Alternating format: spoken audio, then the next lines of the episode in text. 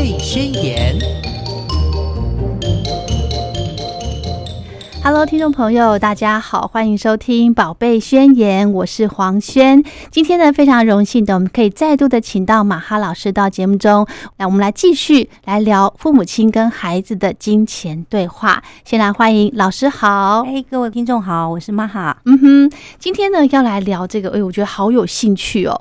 就是我们之前哦上一次的这个访谈过程中呢，老师讲了很多，老师每讲一个字，我就问号，头顶上就出现一个。问号出来，咚咚咚咚，因为我我对这种财经啊、理财这个真的是一窍不通，那我自己都不清楚，我怎么教孩子呢？对不对？所以我就觉得，哎，这个事情有点严重，很多事情呢都是基础打好。非常的重要，好，所以今天呢，老师就要来跟大家聊一聊，有一些我们在理财上面呢，有一些呃专有名词哦，一定要去懂，一定要去清楚的，对不对？对，嗯哼哼哼。其实我觉得大家不要把专有名词想成就是很复杂的东西，会呀。因为比如说，好，比如说银行好了，大家一开始也不知道银行是什么，可是当父母带小朋友经过了，比如说。呃，银行旁边的 ATM 的提款机，对，那你可能就会可以顺便跟孩子说，哎。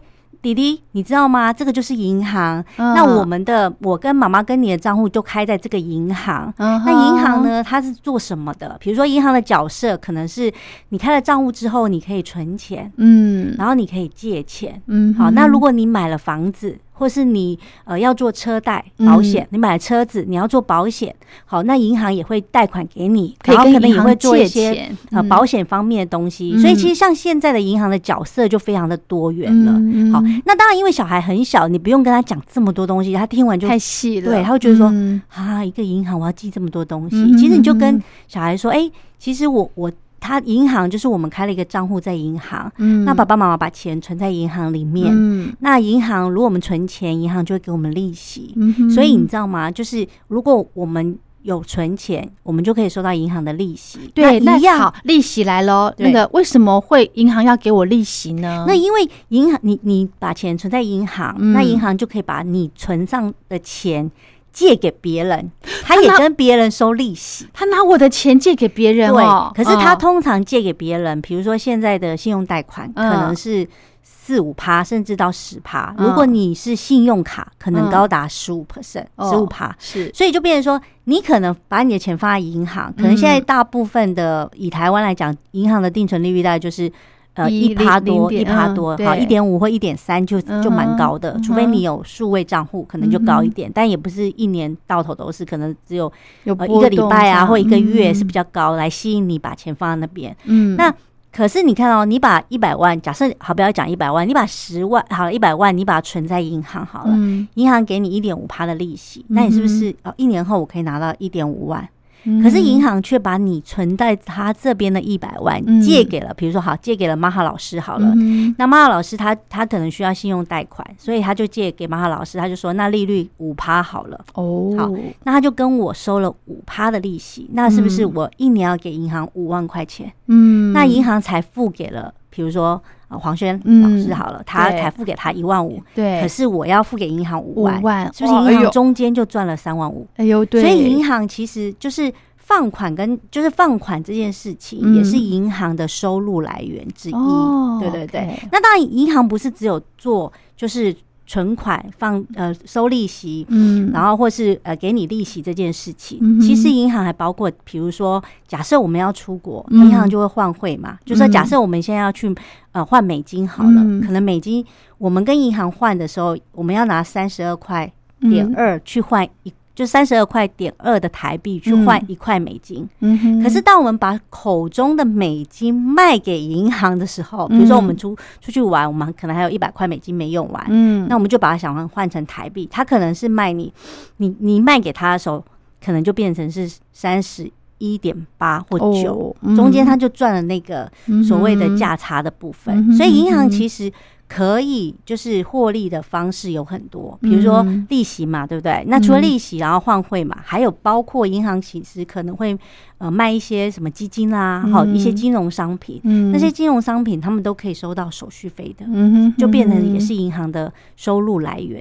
好，但是因为讲这么多，孩子一定会觉得说，哈，你教我这么多，我又还没有要像大人一样跟银行打交道，打到这么深。嗯哼，我觉得比较单纯，就是可能就告诉孩子说，哎，这个是。银行，你现在看到就是银行，嗯，那银行就是我们可以开户，然后把钱存进去，然后我们就会有利息。那你看哦，你你把钱存进去之后，你就有利息，所以你可以把多余的钱或者零用钱没用完的钱或压岁钱都可以放在银行。那接下来要不要教孩子说，哎，我钱放银行，要不要做一些投资理财的规划？我觉得就可以看父母，比如说。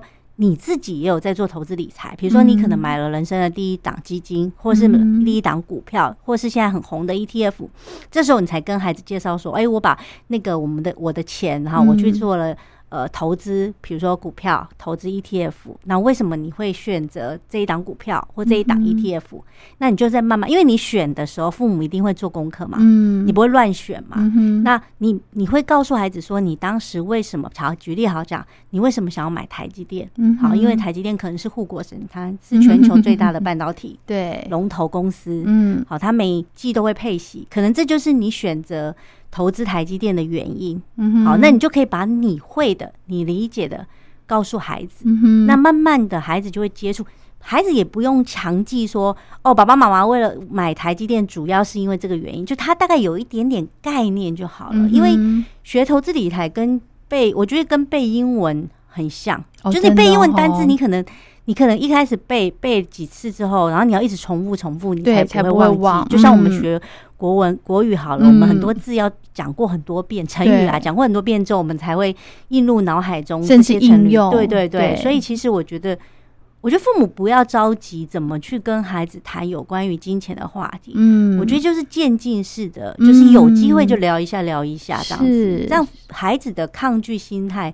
也不会那么的大。嗯，还有呢，就是我们随时这样子聊一点聊一点，比方说像刚刚马哈老师说的，哎，我们经过银行、经过邮局，就跟孩子提一下，他慢慢慢慢会有一点点印象，对对不对？哈，这样子其实就差不多足够了。对，因为等到孩子更大一点之后，其实学校或是他的同才之间，可能也会讲一些有关于理财的事情。比如我举例讲，那时候呃，我儿子高中的时候，他就跟我说，哎，妈，我跟你讲，我有个同学他。他们家都有在做理财，哦，然后他就我就说哦，真的，那他们买什么？然后就说哦，他说他姑姑最近在买石油类股，嗯哼，那时候油价就是占到大概一百块上下这样子，就是乌俄战争。开打那那个时间点，然后我就说，哎，那为什么他们会买呢？对，所以其实他他就说，哦，没有，因为他们觉得战争，然后油价可能可能很多的报告，很多的研究就觉得油价会上看一百，然后可能原石油这些这种东西，可能长期来讲还是缺乏的。对对，所以他就觉得他们就开始自己在讨论了。研究。对，所以就变成说，其实有时候孩子也会看，比如说国中的小孩，其实都已经很会看。我觉得他们不见得是看新闻啦，反而比较看是看影片，好不同的 app 上的影片。那影片里面就有不同类型的资讯跟知识，嗯所以孩子那时候就会开始接触了。所以那时候接触的时候，你也可以跟他讨论，那就是另外一个跟孩子开启金钱话题。国中也可以，嗯因为他们一定会呃有一些相关的新闻或是一些影片，他们可能偶尔就会跟你讲，或者你主动跟他们提起也可以。就你跟他讲。对我印象呢，马哈老师跟儿子提的时候是他五岁的时候，对不对？四五岁那个时候，你看，我刚刚老师提到说他自自己主动的来跟你询问一些问题，就表示说，哎，他开始在思考这方面的议题了，对不对？其实我觉得孩子就跟我们大人一样，就是我们接触一个新的东西，嗯，然后。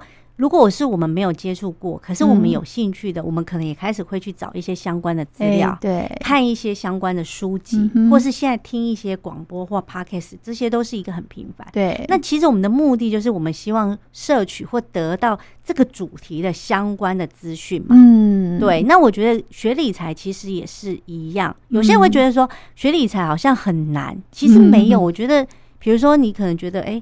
什么是股票？什么是 ETF？什么是基金？你一开始你可能觉得说，拜托，这什么东西我好像都不太清楚。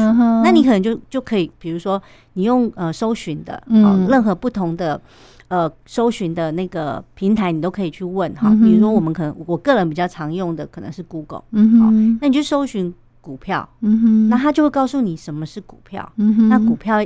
能够干嘛？你要在哪里买到股票？嗯好，这你就会找到很多相关的资讯。嗯可以，就是你先自己好了解哦。原来股票，股票可能就是呃，我要去投资一家好的企业，然后我成为他的股东。嗯那我成为他的股东之后，我能做什么事情？第一个，当这家公司赚钱的时候，因为我是他的股东，所以他一定会分红给我嘛。嗯好，那万一他有一些。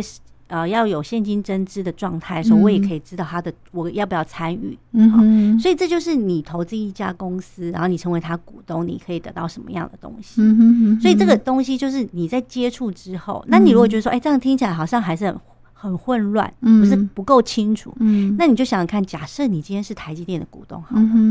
那你成为台积电股东的时候，台积电赚钱的时候，是不是他每一季都配息给你？嗯，好，那你就会拿到他配息。配息就是配给我们利息，利息，对对对。好，那你就会知道说，哎，我成为这家公司的股东，我可以拿到他每年每一季，有些是每年，有些半年，大部分现在像台积电是每一季，好，每一季配给你三块钱这样子。好，那。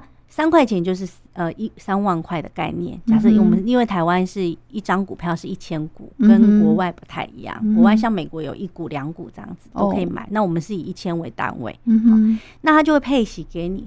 那通常。人家会说：“哎，买了股票，到底我从股票可以得到什么样的东西？”第一个就是，如果你是长期想要配息的、长期的投资人，好，那我就可能觉得，哎，我就是每年或每一季我收你的股息，我觉得这样就很好了。嗯，好。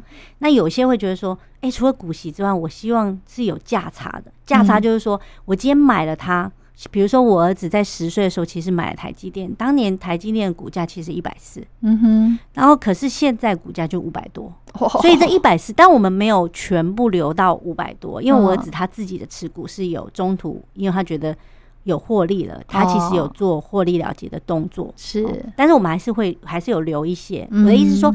其实这一百四到五百这个过程中，其实就是所谓你投资台积电这一档股票赚到的价差。嗯哼，好，就是你看嘛，我是一个投资人，我今天买了一。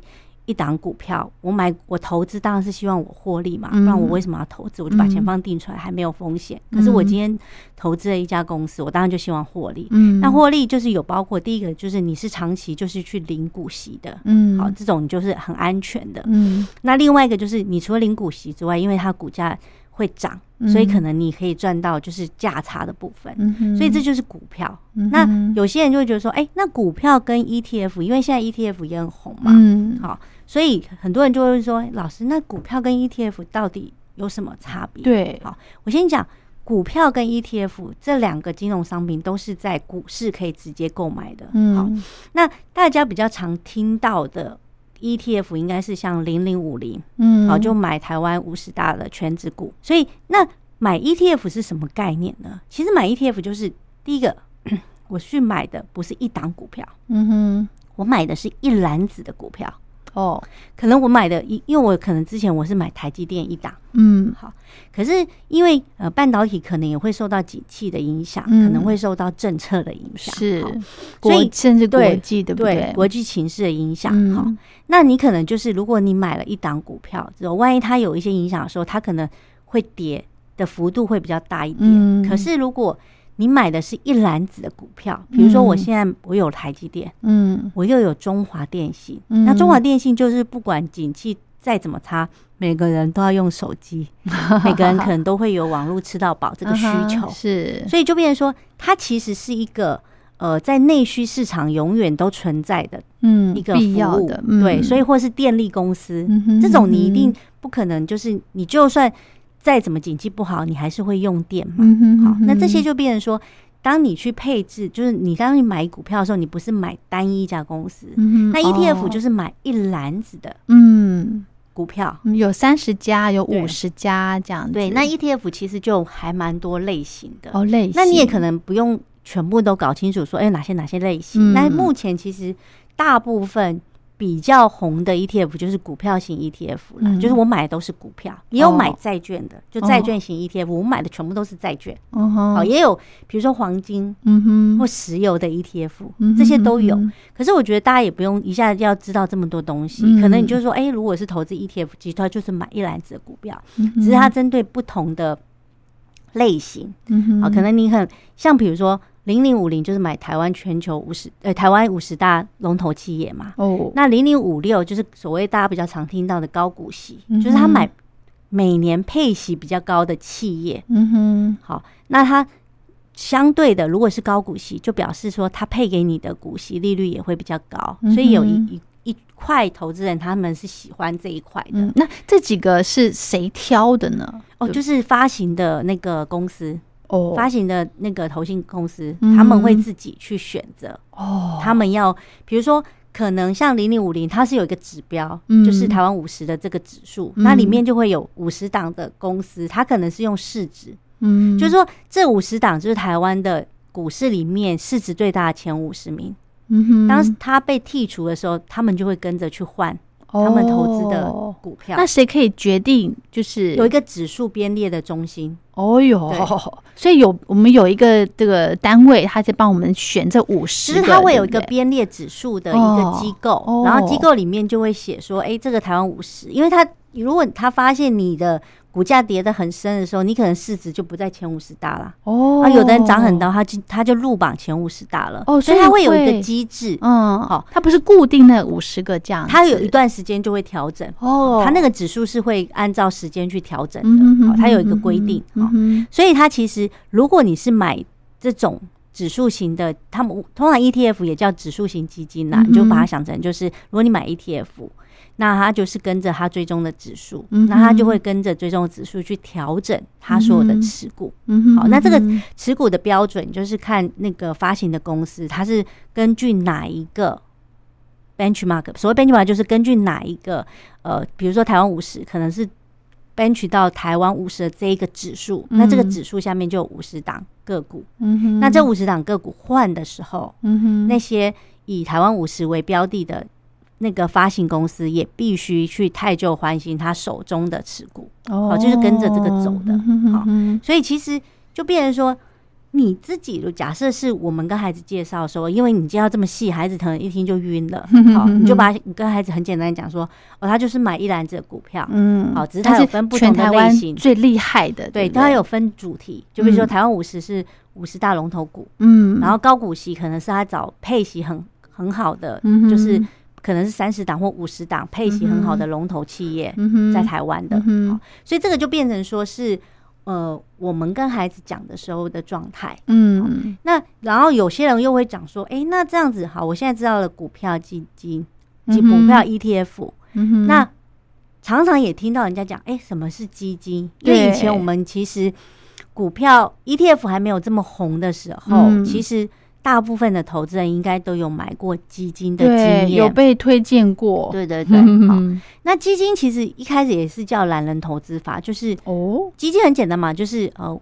一群人，嗯。好，我跟假设我跟你好了，嗯。还有其他人，是。找了五十个人，嗯。凑了一笔钱，嗯。好，然后我们五十个人凑了一百万，嗯。我们就请一个专业的机构，嗯。找一个专业的人，他们可能嗯比我们更懂理财，嗯哼，更懂得投资，更懂得产业趋势，嗯哼。然后他们也有研究团队嗯哼，来，他们来帮我们投资，哦，所以要信任吼，，对，就他帮我们投资。嗯，那因为他帮我们投资，所以其实就会有相关的费用嘛，嗯比如说什么手续费啊、管理费啊，哈、嗯那我觉得这些在早期其实都是可以被接受的，嗯。因为假设你找的基金它的呃投资的绩效好，其实那些嗯。成本我倒不觉得是很重要啦，嗯只是说因为现在有基金也有 ETF，所以很多人就觉得说那干嘛去买基金呢？应该直接买 ETF 就好啦。嗯那基金的状况也是跟 ETF 很像，就是它也有不同类型的基金，是。比如说它有股票型基金。嗯那基金你可以买第一个台台股基金，嗯你可以买美股基金，嗯你可以买欧欧洲新兴市场基金，嗯你也可以买单一国家，比如说前阵日本基金就很红，嗯哼。所以这些东西就是基金它的种类又比 ETF 还要多很多。嗯哼。好那再来呢，基金的种类除了股票之外，可能也有债券，可能也有美元货币基金，所以这个都是基金，因为它比较成熟，它的呃，应该说年投就是基金这个金融商品比 ETF 在台湾更具历史。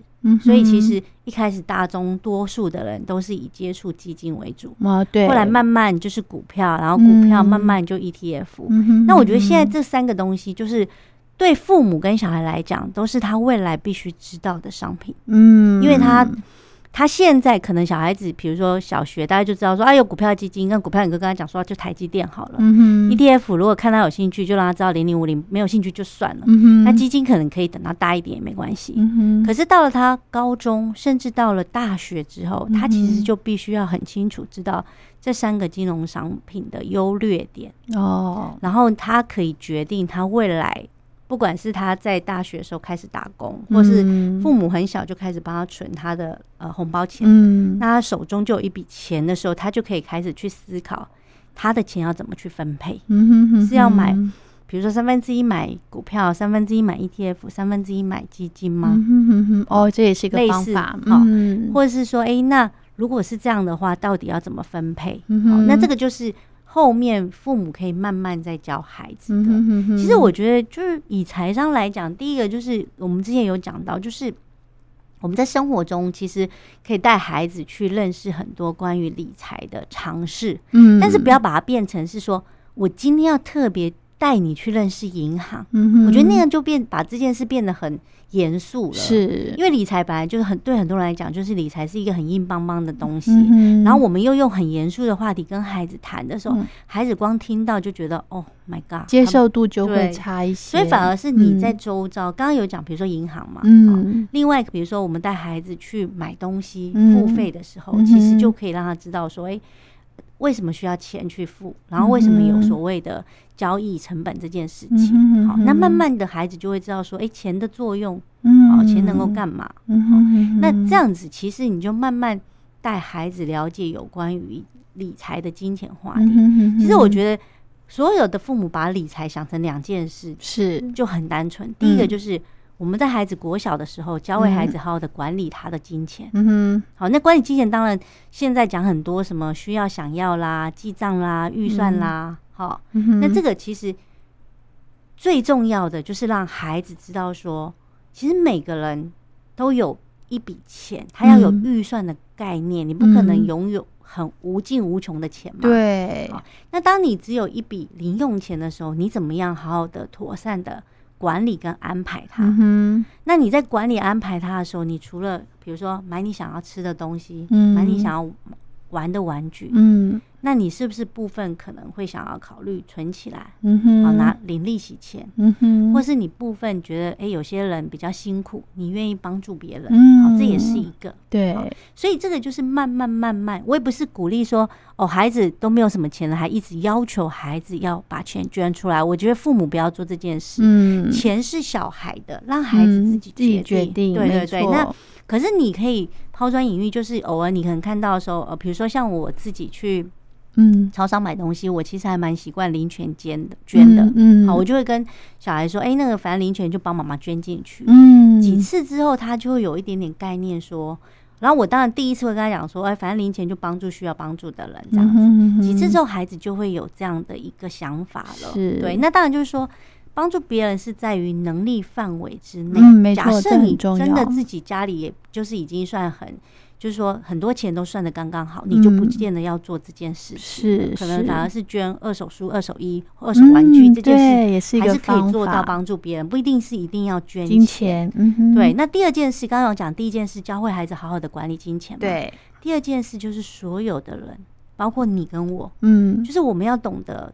投资理财的知识，嗯，然后我们要提升我们投资理财的能力，嗯，最后呢，我们要落实投资理财在我们每个人生阶段如何达到我们的人生目标。比如说，第一个你要帮孩子存教育基金，嗯，那你到底要怎么落实？是，然后你希望是在他满十八岁的时候，你可以给他半桶金吗？还是一桶金？嗯那假设你要给他半桶金。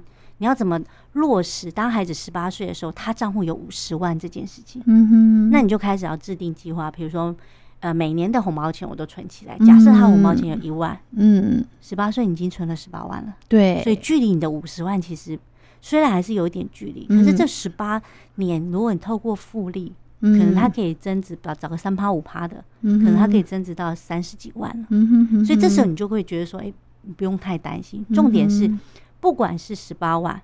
三十万还是五十万？嗯，孩子十八岁的时候，他账户就有一笔钱。对，所以别人说好，比如说孩子教育基金，嗯，那我们自己买房子、买车子的钱，那这也是都要规划。再来就是很重要，就是退休金嘛。嗯，对，就是其实很多的父母，我自己也遇到过一些问题，就是当我要存孩子教育基金，跟我要存我的退休金的时候，其实。那个时间点是有冲突的，就是你的钱有限的时候，你到底要先对啊，而且这是同步在执行的耶。你到底要先牺牲谁？嗯，我跟你讲，多数的父母都会牺牲自己。自己对啊，真的真的，我也是。可是我那时候就是我也是先牺牲自己。可是当我发现，哎，我的收入可能比较好一点之后，就是我觉得我自己也可以多存一笔我自己的钱的时候，我就我就很积极的在做我这样的规划。嗯，可这样的规划。最终的目的还是你自己的投资理财技能跟知识不能太差，嗯，所以才说财商教育是每个人一生的课题。因为是你如果学得好，你可能就有机会，可能透过投资理财，嗯，增加你的被动收入。所谓被动收入，就是说你不用做任何事情，钱就会一直来。好，最简单是什么，知道吗？你出一本书，你是不是写了写了一本书之后，你就这花了这好，你花了这半年。很辛苦的，写了一本书之后，你就不用管它了。嗯，接下来你的被动收入在哪里？第一个版税嘛。嗯哼。好，但是并不是每个人都可以成为畅销书的作者。是啊，是啊。所以有的人是什么？好，我可能拍一部 YouTube，像我儿子之前也想成为 YouTube，他就觉得说，哦，我这样好，我那个影片哈，他在播哦，我就一直拿钱了。后来拍了两次之后，他就说，妈妈，我觉得没有这个天分。所以其实要成为 YouTube 也不是那么简单的事情。是哦，是哦。所以其实 YouTube 也是啊，他影片上传之后，嗯，你就放在那里，然后呢，Go 那个 YouTube 就会一直给你钱，因为它只要有浏览，他就会给你那个收入拆分，广告收益拆分。嗯，那这也是被动收入。还有一个，我觉得。这两个出书跟成为知名的网红这件事都有门槛的，因为每不是每个人都能做到这件事。对，但有一件事是每个人都可以做到，就是你的投资理财的能力。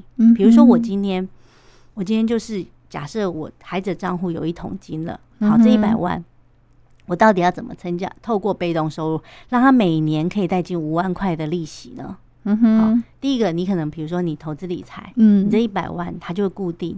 好，给你每年五五万的配息，其实这就是被动收入啊。是你只是要慎选你投资的商品就好了。商品对，就是你要选择股票啊、基金，啊那股票、基金、ETF，你到底要选哪一档？好，那这就是你要慢慢学习做功课，因为每个人的一生都会有投资的经验。对，而且定存也是投资，只是它是一个比较保险、险跟保守、保守的投资。那因为我们现在通膨比较严重，所以定存可能会。就是你的钱会越存越小，你知道吗？好，我们老师来聊一下什么叫做通膨啊？我觉得这个名词感觉好遥远哦。其实通膨很简单嘛。我以前教我儿子通膨的时候，我就说：“弟弟，你看茶叶蛋之前是五块，五块，嗯，然后在一段时间之后，它又涨到了十块。对，好，这五块到十块就是通货膨胀。嗯哼，但是妈妈的薪水并没有从两万块变四万块。嗯，对，好，所以其实。银行的利息也没有成长一倍呀，嗯，好，所以这个就是当有一段时有有一些物品在一段时间持续上涨，这个就是通膨。嗯哼，好，之前我觉得鸡蛋大家应该很有感吧？对，为什么会有通膨呢？我觉得通膨第一个是以台湾来讲，现在通膨原因有几个，第一个原物料都涨了嘛，嗯哼，比如说养鸡的鸡农，嗯，他过去买玉米、哦小麦这种。饲料可能没有这么贵，嗯哼，可是它涨了之后，它是不是成本就提高了？对，它成本提高，它的利润降低了，所以它只能把成本转嫁在消费者，我们就是所谓的消费者，嗯哼，对，所以就变成说通膨就一直存在，嗯，那再来就是有些人会觉得说，而且我们前阵子是因为石油嘛，因为石油是很多东西的原物料的，对，那个。呃，原料之一，所以当石油涨的时候，很多塑胶类的东西也都跟着涨的。对，那我觉得比较麻烦的是，当通膨一旦涨了之后，其实它很难再回到降价的状态中。有吗？有这个例子吗？很少，几乎都不太会嘛，对不对？不太会再讲，嗯，好可怕，很可怕。因为我记得我之前我帮我妈妈，就是因为我们家有开一个小的杂货店，嗯，那因为我们是村庄唯一的杂货店，嗯，那我们我们村庄有有一些土地公庙，还有一些庙宇，嗯，所以我妈就因为村民的要求，我们就有卖那些祭拜的金子。哦，是。然后，但因为很少人买，所以我们其实可能就是一季才去进货，进货一箱这样子。然后我我记得我妈就叫我进货的时候，就我就跟我妈就说：“哎，你拿那个多少钱去就够了。”嗯，就我到了现场之后，他就他就硬生生涨了一百块钱，涨价涨了一百块钱。然后我就说：“我怎么记得我上次来买的时候才多少钱？”对。然后他就说：“东西在涨成这样了，你怎么可能这个不涨价？”OK。然后我就说。啊！可是我们还是卖原来的价格，对呀。然后那个那个老板娘就跟我说了一句话，说必须涨，就跟我们讲说要跟着你们要跟着涨，因为这个是没有办法。所以其实很多的东西，尤其像台湾，我觉得大家其实会。比较有感啦。以前你可能吃一碗呃，比如说瓦米耍好了，你可能五十块可以吃到。你现在在台北应该很难吧？中南部可能还有机会。我觉得现在在台北很难找到，很真的很难，好可怕！我曾经吃过七十块的一碗面线呢。对啊，现在都很贵啊。嗯，而且就是。感觉上它也降不下来，就算它的原物料后来比较便宜之后，它价格也会不去了。对对，甚至有一些另外一种涨价的方式，就是变相对量变少嘛。对对啊，有啊，也是有啊。嗯，像量变相变少，印象很深刻。我们去吃素食素食店，它的汉堡可能原本哎，可能就是哎蛮有分量的哦。然后呢，最近几次去吃呢，哎，好像。就缩小了一点点，对啊，怎么会这么？对啊，所以其实我觉得就是通膨是一个，嗯，应该讲说不可逆。我们现在正在面临通膨的这个状态，嗯，那你说会不会回到两趴？就是美国联总会也是希望回到两趴嘛，那现在在三趴多嘛，那台湾是央行在，其实通膨都是各国的央行在控制的哦，就是它要稳定物价哦，那。我觉得，可是这样子不是稳定哎，它这样价格一直在上涨。没有，它有时候他们就会跟，比如说卖鸡蛋的啊、卖面粉的啊，跟他们讲说，你们不要涨这么快啊，然后或是涨慢一点啊。好，再来就是可能美国采取的是升息嘛，升息就是说我钱放在银行，我本来是两趴嘛，嗯，但通膨三趴，对不对？我现在把银行的利息。利息也调到三趴，那至少我的钱不会缩水嘛，我还是可以买到一样的东西嘛，就是你的钱的价值就变成。一百零三块的价值了嘛，你就可以买到比较贵的东西嘛，因为你的东西也在涨嘛。对，好，所以其实这个状况就会变成说，他们希望抑制，但是还是有时候很难，除非整个市场的环境回到通缩，就通缩？就是通通膨就是物价一直涨一直涨嘛。对，通缩就是反方向，嗯，就是大家都不买了，会啊，预期它变成这样，预期它会跌，我就比如说我现在买一个东西，我预期它一个月会再跌个。五块钱、十块钱，那我一个月后再来买就好了。可是通缩对整个经济其实不是很好。对。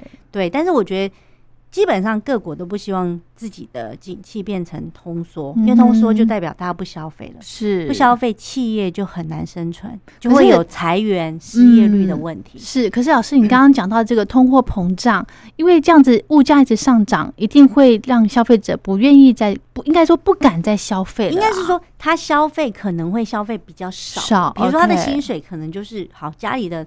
年支出好，呃，月支出好，我可能呃双薪家庭两个小孩，嗯，那我可能呃月支出，假设我每个月是花，比如说五万好了，嗯可是我以前五万可以买到的东西，可能现在要五万五了，哦，我可能就买比较少一点，哦，对，对我可能比如说一起去馆子吃饭的频率降低，嗯，好，有些东西我可能就不买，或者是我可能在大卖场买比较大量，然后可以比较便宜，OK，对，可能就会有几个方式去做这件事，对。但我觉得，就是通膨会慢慢获得控制哦，真的还是会获得控制啊，因为长期这么高的通膨是大家都会活得很辛苦啊，所以其实政府也在处理了。台湾其实有在积极在管理，但是其实我觉得就是原物料很很就是涨很多，是他们也可能有一些商家也会趁机就是对涨上来嘛，因为他们都会就是。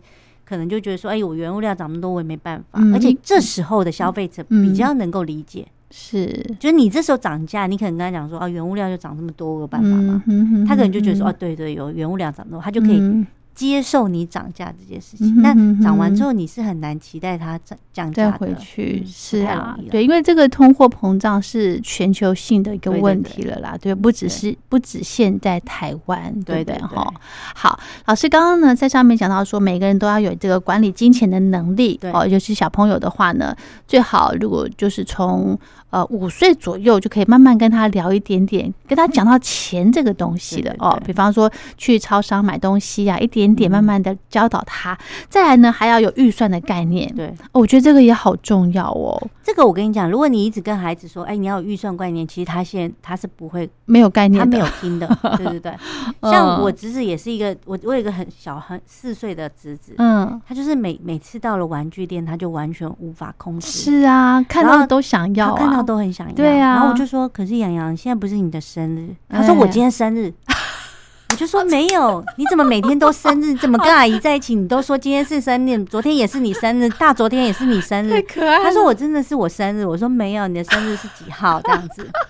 然后他就说：“那。”我就用了一个方式，我就跟他讲说，很多父母你可能遇到就是一直要吵闹买的小孩，你如果很难对付他们的话，是，我就跟他说：“洋洋来。”你把玩具拿着，阿姨帮你拍照。OK，好，这个是你明年的生日，没有，今天没有要买，不是生日就不能买。OK，这是你明年的生日，阿姨会买给你，明年哦。哦，然后他就说好，他就很开心的拍照，说阿姨你帮我拍好。OK，可是当天我只是拍了十几个玩，十几个玩具。他说阿姨答应他也，帮帮我拍一下，我后年。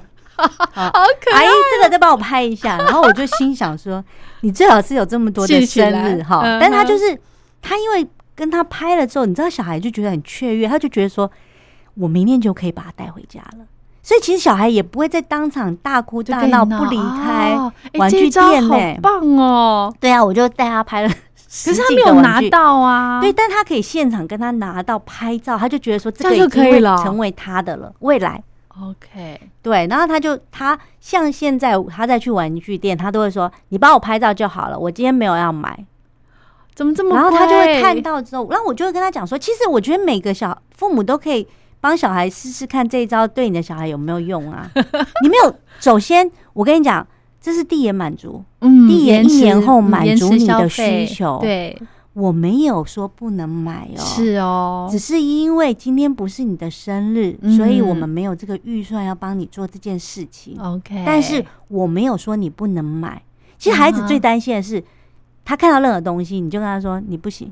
对我曾经就是有一次在百货公司，就看到一个小男生，嗯，就是快要眼睛就。眼泪就含在那个眼眶里面，一副快要哭出来了。怎么了？他到了玩具店之后，他看到一个好像是小的车子吧，他就很喜欢。嗯哼，他就说：“妈妈，我想要这个。”他妈就说：“不行。”嗯，然后他就跟他妈说：“他就跟我我用我自己的零用钱。”他妈就说：“不能。”哦，然后他就快哭了。他说：“可是我用我自己的自己的对。”然后他就说：“你就是不行。”就把小孩拉走了。OK，其实我我那时候当下，我觉得这父母做了一个很错误的示范。嗯，第一个，当我们给孩子零用钱的时候。你其实就要让他有机会自己好好的管理这笔零用钱，他自己学会支配。嗯，你只要跟他讲说好，你现在买了这个之后啊，那你的零用你就你可能就没有钱买饮料喝了，好，或者你想买其他东西你就没有喽。你想清楚，对，那你还是让孩子做选择。对，我们每我们大人也是啊，我们不就在做一连串的选择嘛？我们今天把钱花在这里，我这边就不能了。这也是国中在教你的机会成本这件事嘛？你花到 A。你的钱在 A，你就没有 B 这件事情。那因为小孩是需要重复学习，就跟我们大人一样。所以那时候，而且我那时候就觉得说，你为什么不让他趁机？趁机，你还可以问他说：“哎，你确定你要买哦？”所以其实我很少去干涉孩子怎么用钱。OK，我再强调一下，小一到小六每个月才两百块，他能多乱花？一年不过两千四。但是。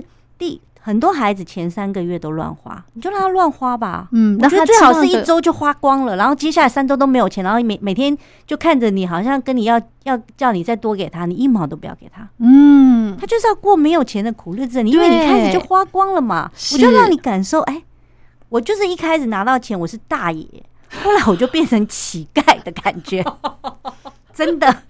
所以我觉得这个东西就是，你就让他试。对，没错，很多人会觉得说啊，他这样乱花怎么办？就让他乱花，反正他的嗯钱有限，所以前提是你不能再多给零用钱。是阿公阿妈也不可以给钱，嗯很多阿公阿妈都是圣诞老公公，你知道吗？真的而且都会说，哎呀，就五十一百嘛，有什么关系？其实都不啊行，那就是破坏游戏规则的。对，都不行。